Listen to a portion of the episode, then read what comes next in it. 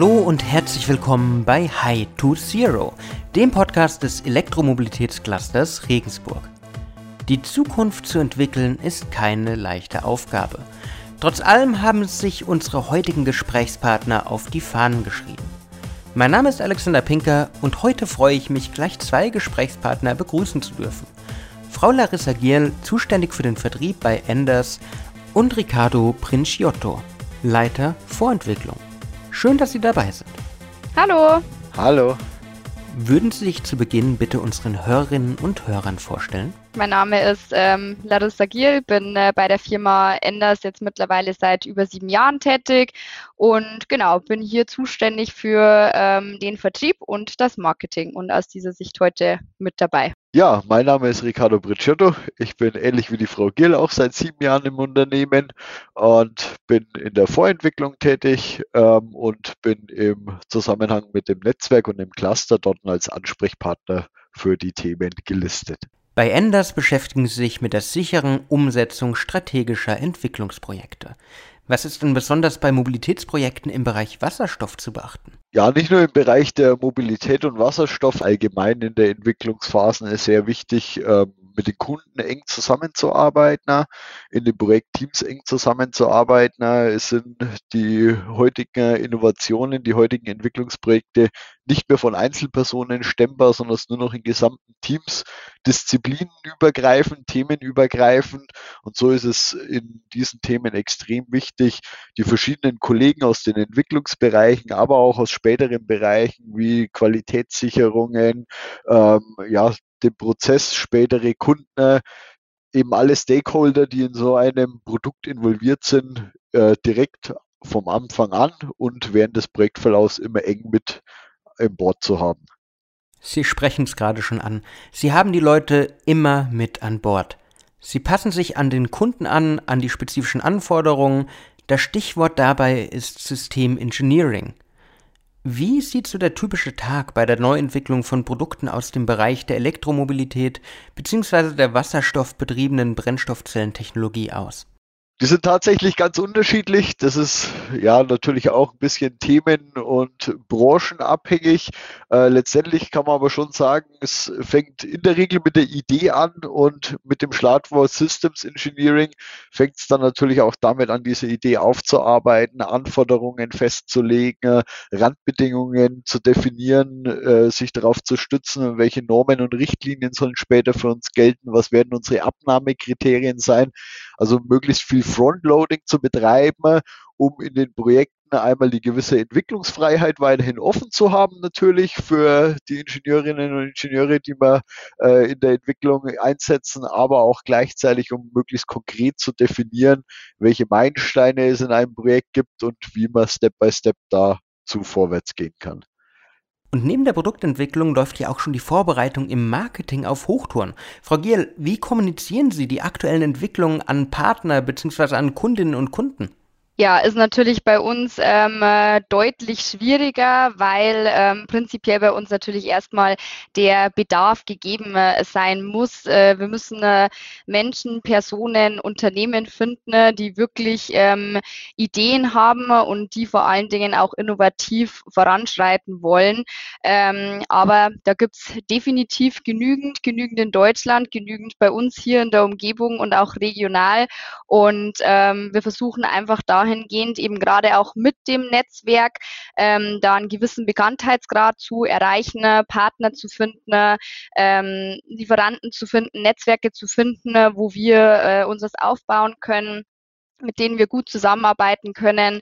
Und ähm, ja, dadurch erreicht man natürlich auch eine breite Masse. Und je nachdem, man weiß nie, wann der Zeitpunkt kommt, äh, wann dann die Ideen aufploppen bei den Unternehmen und Personen.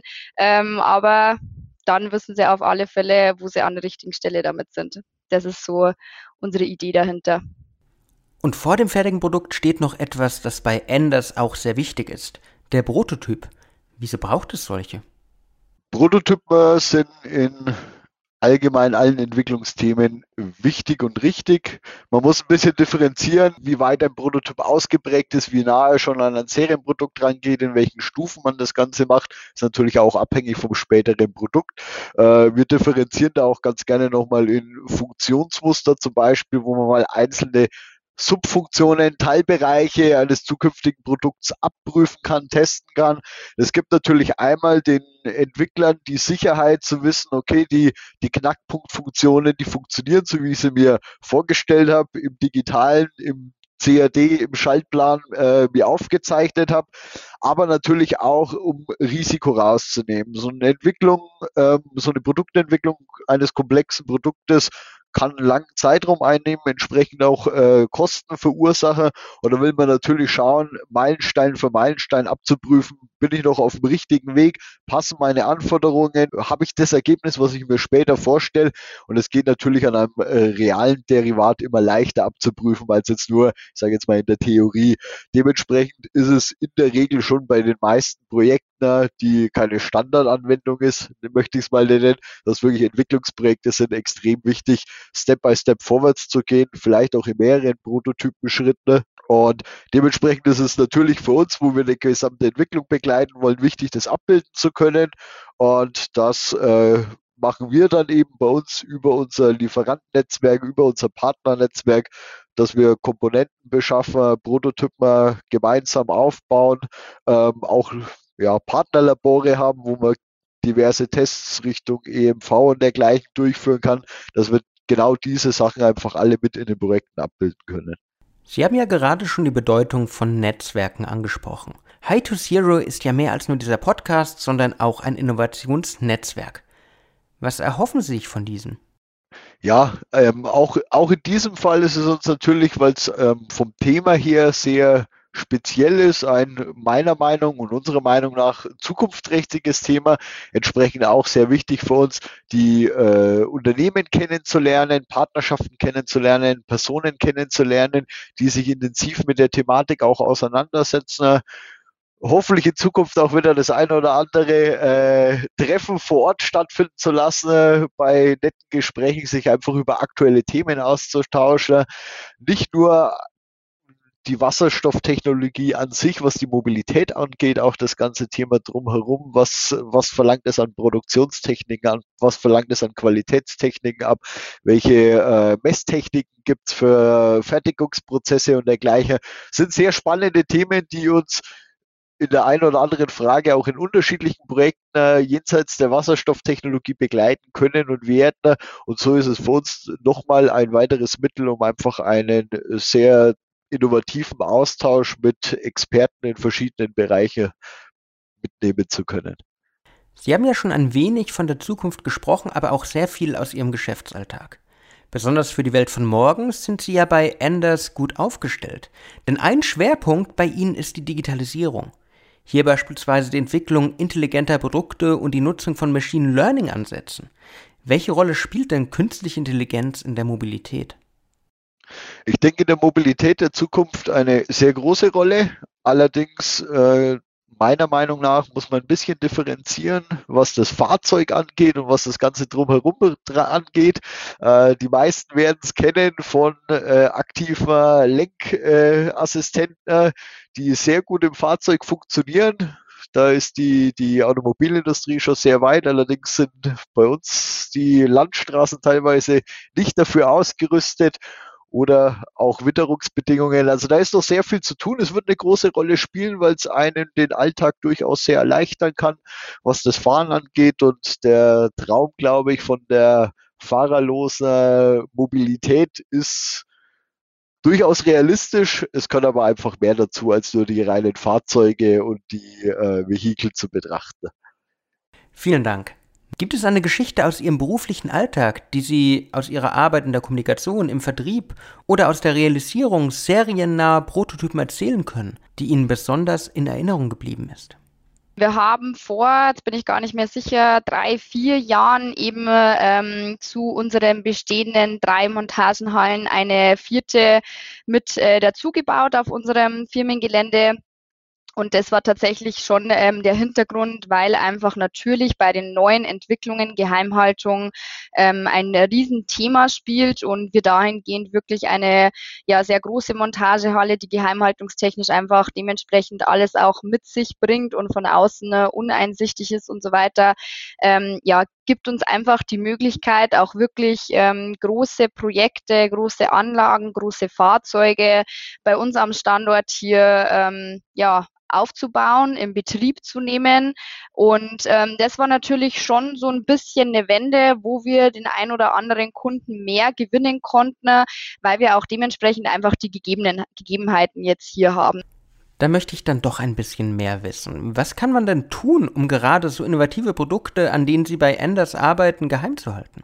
Wir haben äh, uns darüber tatsächlich letztes Jahr sehr, sehr viele Gedanken gemacht, ähm, die Zeit äh, der Pandemie und gerade im Sommer etwas genutzt, um das ganze Thema wirklich nochmal aufzugreifen, äh, sehr, sehr ernst zu nehmen. Ähm, gerade auch im Vertrieb und Marketing spielt es ähm, eine sehr hohe Rolle. Natürlich kommt immer wieder die Frage am Anfang, ja, habt ihr das schon gemacht oder was seid ihr in den Bereichen schon unterwegs? Natürlich ist es immer unschön zu sagen, wir dürfen darüber nicht sprechen. Klar, die ein oder anderen Projekte gibt es, über die dürfen wir sprechen mittlerweile. Aber ähm, ja, wenn wir nach Jahren von Entwicklung darüber sprechen, dann ist es mehr oder weniger auch schon alter Hut. Dann ist jeder da und sagt, ja gut, aber das ist ja nichts Neues mehr. Ähm, was natürlich absolut verständlich ist, aber wir sagen auch immer zu unseren Interessenten, potenziellen Neukunden, ähm, die Anfragen, die ja bei uns reinkommen, die sind neu. Und wenn wir ihnen von vergangenen Projekten erzählen, dann wird es äh, zu 100 Prozent Prozent nie das treffen, was sie sich erwarten würden oder nach was sie fragen. Ähm, wir sind auch mittlerweile dabei, dass wir wirklich keine Projektbeispiele, Projektgeschichten und so weiter mehr erzählen, weil wir einfach auch die Erfahrung damit gemacht haben, dass es eigentlich eher nach hinten losgeht, weil es eben nicht das ist, was, was die Leute dann ähm, hören wollen, weil es eben in den Anfragen einfach um was Neues geht. Ähm, aber das Thema Geheimhaltung wird bei uns wirklich ähm, sehr, sehr groß geschrieben. Aber wenn Sie keine Geschichten erzählen, was ja doch im Innovationsmarketing immer geraten wird, um den Leuten die Angst zu nehmen, was erzählen Sie dann? Wir gehen die Sache ein bisschen anders an. Ähm, Im Endeffekt, ja, meistens die Frau Gill und ich zusammen äh, schauen uns Kundenanfragen an, überlegen uns, was könnten die Themen sein, nehmen dann auch direkt in erste Gespräche Kollegen aus diesen Fachdisziplinen, die relevant sein werden, mit rein und unterhalten uns nicht über alte Themen, die wir schon bearbeitet haben, sondern besprechen mit den Kunden sein Thema, sein individuelles Thema.